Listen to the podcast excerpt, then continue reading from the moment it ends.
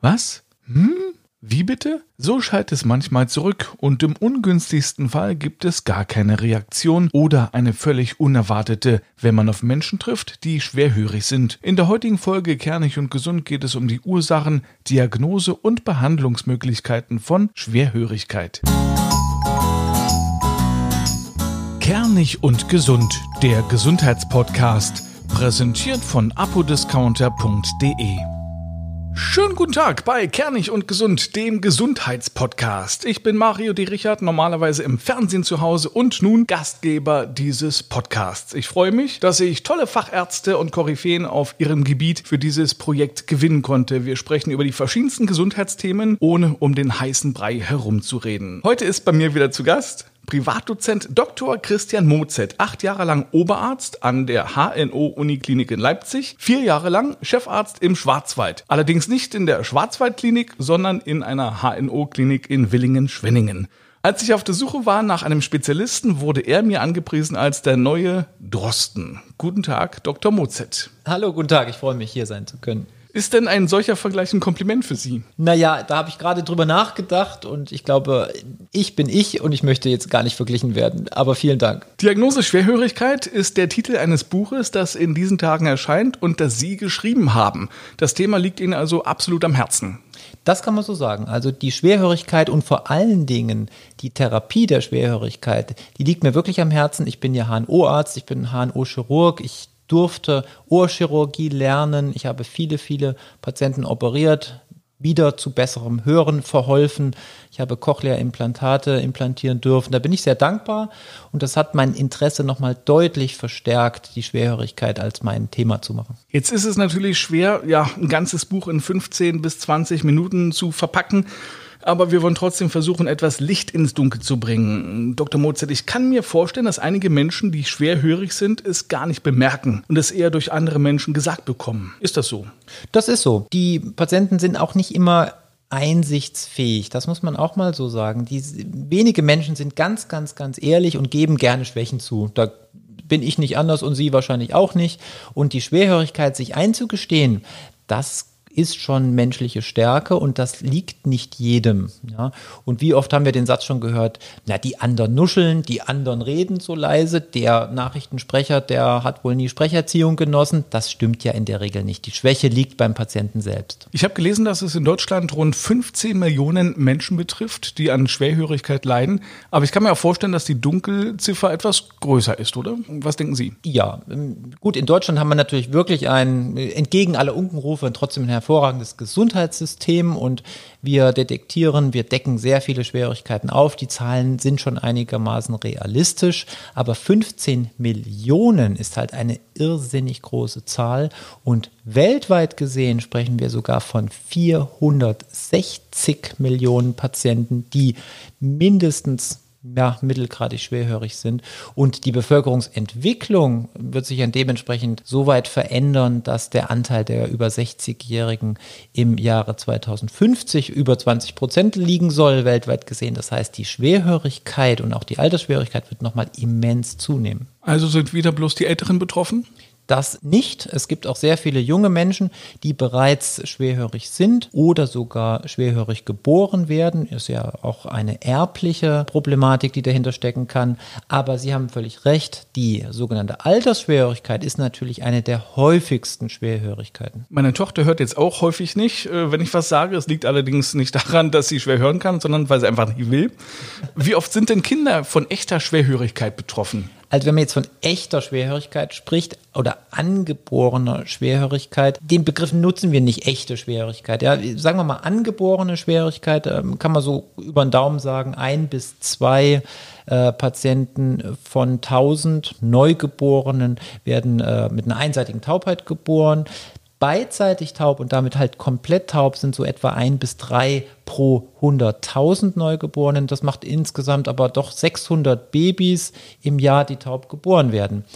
Kinder können aber aufgrund zum Beispiel ihrer Mittelohrprobleme, die sie sehr, sehr gerne haben, weil sie auch Nasenrachenpolypen haben, Mittelohrentzündung, Ergüsse, auch häufig schon sehr schwerhörig sein, was man gut therapieren kann. Die Polypenbildung im Nasenrachen. Was hat denn der Nasenrachen mit dem Ohr zu tun, fragt sich natürlich jetzt jeder. Aber Biologie, Anatomie, es gibt eine Ohrtrompete und diese Ohrtrompete verbindet den Nasenrachen mit dem Mittelohr. Und das Mittelohr funktioniert nur gut, wenn es gut belüftet wird über den Nasenrachen. Und der ist bei den Kindern häufig durch diese Polypen zugewuchert und dann ist das nachgeschaltete Mittelohr schlecht belüftet, es bildet sich Flüssigkeit und die Kinder hören schlechter. Wie bekommt man das mit? Kinder entwickeln sich in der Regel bei einer Schwerhörigkeit sprachlich langsamer. Das heißt, die sogenannte Sprachentwicklungsverzögerung ist ein ganz, ganz wichtiges Merkmal einer bestehenden Schwerhörigkeit. Erwachsene werden schwerhörig im Rahmen von Erkrankungen, von Hörstürzen oder auch von Altersentwicklungen. In der Vorbereitung der Folge habe ich gelesen, dass Schwerhörige nicht leiser hören, sondern frequenzgestört. Ist es deshalb Blödsinn, wenn man direkt Menschen lauter anspricht, sobald man erfährt, dass sie schwerhörig sind? Ja, also es nützt in der Regel wirklich nicht so viel, gerade schwerhörige alte Menschen sehr, sehr laut anzusprechen. Es ist viel wichtiger, dass man deutlich spricht, dass man zugewandt spricht, dass man ihnen vielleicht auch die Möglichkeit gibt, einem zusätzlich aufs Mundbild zu schauen, ist in der heutigen Zeit schwierig. Da müsste man die Maske abnehmen. Davon würden aber gerade die Älteren profitieren, die sehr, sehr schwerhörig sind. Aber es, Sie haben völlig recht, es ist in der Regel gar nicht notwendig und sogar gar nicht ratsam, dass man sie anschreit. Es ist sogar so, und dieses Phänomen kennt jeder, wenn ich meinen sehr schwerhörigen Nachbarn leise anspreche oder normal anspreche, dann sagt er, sprich doch nicht so leise hebe ich dann die Stimme und spreche ihn wirklich sehr, sehr laut an. Dann zuckt er aber sofort zusammen und hält sich gleich die Ohren zu und sagt, schrei doch nicht so. Ich glaube, jeder kennt das, keiner kann es erklären, aber es ist ganz, ganz logisch. Es ist Teil der Krankheit, Altersschwerhörigkeit. Da wird nämlich das Gehör auch viel, viel empfindlicher, auch für laute Töne. Jetzt haben Sie gesagt, wie man am besten verantwortungsvoll mit Schwerhörigen umgeht. Aber äh, wie geht man als Betroffener selbst mit der Situation um? Also ich kann einfach wirklich nur raten, dass man diese falsche Scham und diese falsche Eitelkeit ablegt, dass man wirklich ehrlich ist zu sich selbst und auch zu seinen Mitmenschen und diese Schwäche, die eigentlich gar keine Schwäche ist, sondern teilweise ja vollkommen unverschuldet einen heimgesucht hat und man Teil von Millionen Betroffenen ist, überhaupt nicht alleine dasteht, will ich damit sagen, dass man die zugibt und dass man sich untersuchen lässt, dass man sich Rat holt und dass man sich helfen lässt.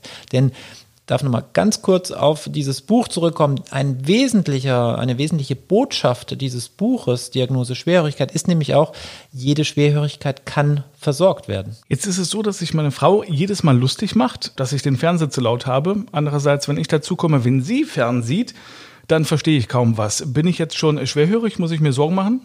Ja, es ist natürlich schon ein wichtiger Hinweis, dass äh, man den Fernseher deutlich lauter drehen muss als seine Mitmenschen. Das kann ein erster Hinweis auf eine schon bestehende Schwerhörigkeit sein. Es ist nicht ausgeschlossen. Hm, gut, manche mögen gerne die Stadionatmosphäre auch im Wohnzimmer beim Fußball gucken, ja, könnten das vielleicht auch leiser vertragen.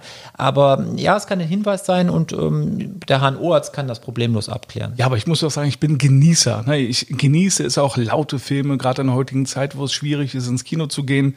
Ein Film muss schön laut sein. Da gebe ich Ihnen vollkommen recht. Und gewisse Filme wirken auch nur, wenn die entsprechende Geräuschkulisse dabei schön laut ist. Völlig klar. Aber es könnte rein theoretisch auch was dahinter stecken. Was sind denn die Symptome für Schwerhörigkeit? Ja, wie Sie es jetzt eben schon sagen, Patient hat das Gefühl, dass seine Mitmenschen nicht deutlich sprechen, dass sie nuscheln, dass sie leise sprechen, dass er den Fernseher, die Musik deutlich lauter drehen muss als, als der Rest und er einfach offensichtlich Teile von gesprochenen Sätzen nicht richtig mitbekommt. Und die Folge davon ist nämlich ganz häufig auch, dass er diese Situationen vermeidet. Also Schwerhörige, gerade schwerhörige ältere Menschen, ziehen sich eher zurück aufgrund ihres Handicaps. Sie finden Ausreden, warum sie nicht mehr an der Kaffeerunde teilnehmen wollen, warum sie nicht mehr unter Leute gehen, weil sie ihre Schwäche eigentlich spüren, sie vielleicht nicht zugeben wollen und sie auch in diesen Situationen häufig überfordert sind, weil es ist unglaublich anstrengend für einen Schwerhörigen, Gesprächen gerade unter vielen Zielen zu folgen. An dieser Stelle geht es gleich weiter mit dem Thema Schwerhörigkeit Dr. Mozart. Eine ganz kleine Unterbrechung mit einer Produktempfehlung.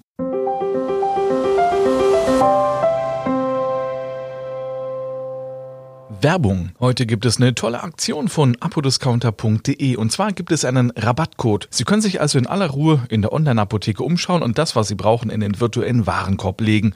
Egal ob Nahrungsergänzungsmittel, Arzneimittel oder Beautyprodukte. Und dann, wenn der Warenkorb mindestens 30 Euro erreicht hat, bekommen Sie 10 Euro Rabatt. Kurzum, für 30 Euro einkaufen, aber nur 20 bezahlen. Dazu müssen Sie einfach nur den Rabattcode Kernig10 an der Kasse eintippen. Alles zusammengeschrieben und schon haben Sie 10 Euro gespart. Am besten gleich reinklicken bei apodiscounter.de. Dr. Mozet. Thema Schwerhörigkeit. Muss ich jetzt vorsichtig sein, wenn ich auf eine Party gehe und ich weiß, da läuft tierisch laute Musik oder auf ein Konzert? Ja, prinzipiell würde ich das immer bejahen, solche Fragen. Denn Lautstärke ist per se schädlich für unser Gehör. Es kommt natürlich wirklich immer darauf an, wie laut ist das, wie lang wirkt die Lautstärke ein.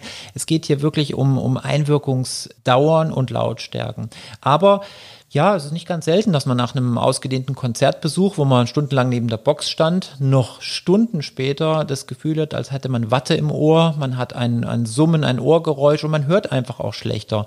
Ja, das ist äh, eine Lärmbelastung, die unser Innenohr enorm unter Stress setzt und ähm, das sich in der Regel erholt, aber das Innenohr hat auch nur bedingt Reservekapazitäten und irgendwann können auch Schädigungen entstehen. Also da geht es darum, dass man nicht zu häufig solche lauten Konzerte besuchen sollte.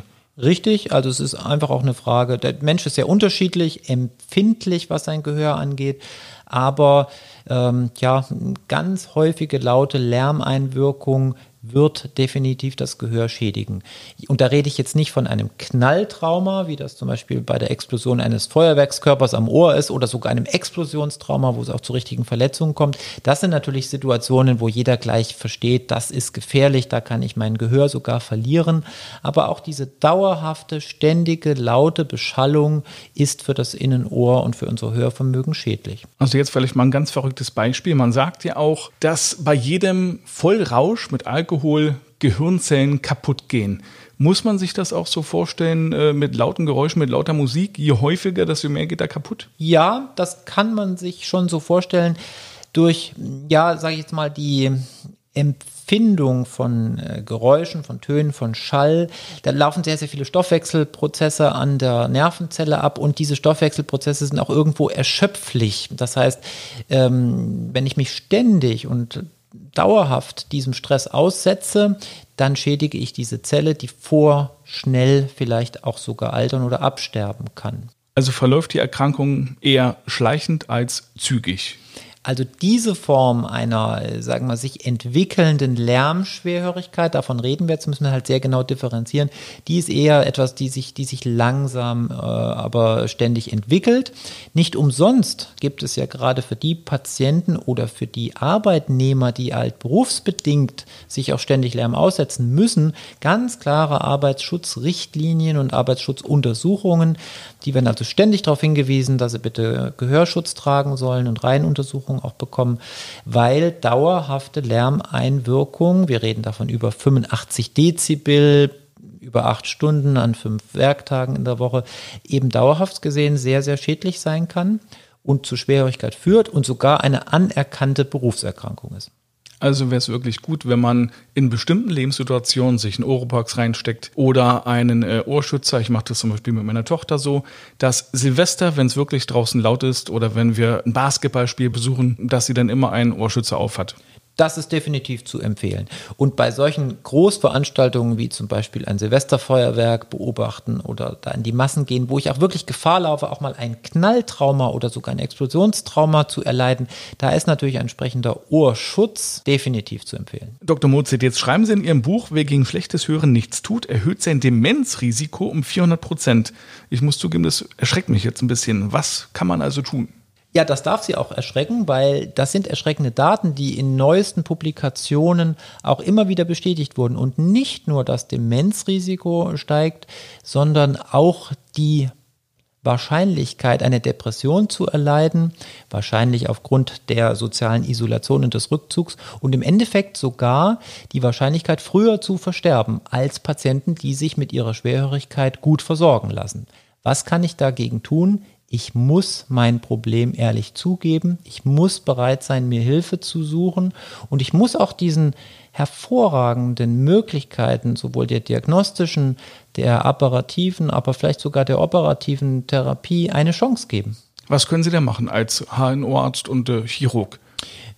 sehr viel, muss ich ganz ehrlich sagen. Wir können natürlich eine, eine sehr hochwertige Diagnostik anbieten. Ein HNO-Arzt in Deutschland ist in der Regel apparativ, diagnostisch sehr gut ausgestattet. Das heißt, eine Untersuchung mittels Mikroskop, Endoskop zur genauen Befundbeurteilung eines Trommelfells ist natürlich überall möglich und natürlich kann auch jede HNO-Praxis einen sehr hochwertigen Hörtest durchführen. Ob das jetzt ein Tonschwellenaudiogramm oder gleich ein Sprachaudiogramm ist, das ist jetzt erstmal egal, aber man kann eine Hör Schwerhörigkeit definitiv feststellen.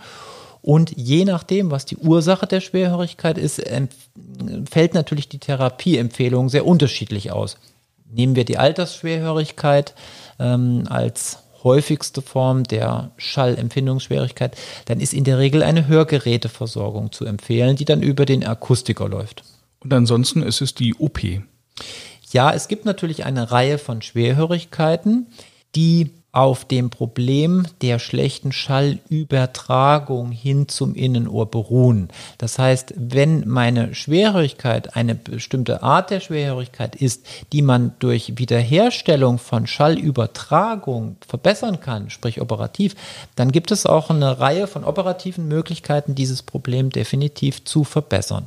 Man versteht unter den operativen Möglichkeiten einer Hörverbesserung in der Regel mittelohrchirurgische Eingriffe, wo man Gehörknöchelchen ersetzt mit kleinen Mini-Prothesen, um eine Schallübertragung auf das Innenohr wieder zu verbessern. Jahrzehntelang galt eigentlich das reine Innenohrproblem als nicht operativ zu versorgen. Das war eine reine Domäne der Hörgeräteversorgung und falls der Patient halt taub war, blieb er taub. Da gab es keine Therapieoptionen. Das Cochlea-Implant ist eine unfassbar segensreiche Erfindung, die super funktioniert, sogar jetzt mittlerweile für Patienten, die taub geboren sind oder sogar im Laufe ihres Lebens ertaubt sind. Es ist, wenn Sie so wollen, eine Haarzellprothese. Die Haarzelle übersetzt ja unseren mechanischen Impuls in ein elektrisches Signal, sitzt da weit im Innenohr drin. Und wenn die Haarzelle ausgefallen ist, ist man taub. Und das Cochlea-Implant ist eine Elektrode, die direkt einen Stromimpuls an den Hörnerven gibt und somit die Haarzellfunktion ersetzt. Sie erklären das so, dass es jeder versteht. Vielen Dank dafür. Für heute war es das erstmal. Vielen lieben Dank und wir sehen uns mit Sicherheit nochmal wieder. Herzlichen Dank, hat mir Spaß gemacht. Und Ihnen vielen Dank fürs Einschalten, vielen Dank fürs Zuhören. Die nächste Folge gibt es am nächsten Mittwoch schon. Kernig und gesund heißt es dann überall dort, wo es gute Podcasts gibt. Tschüss.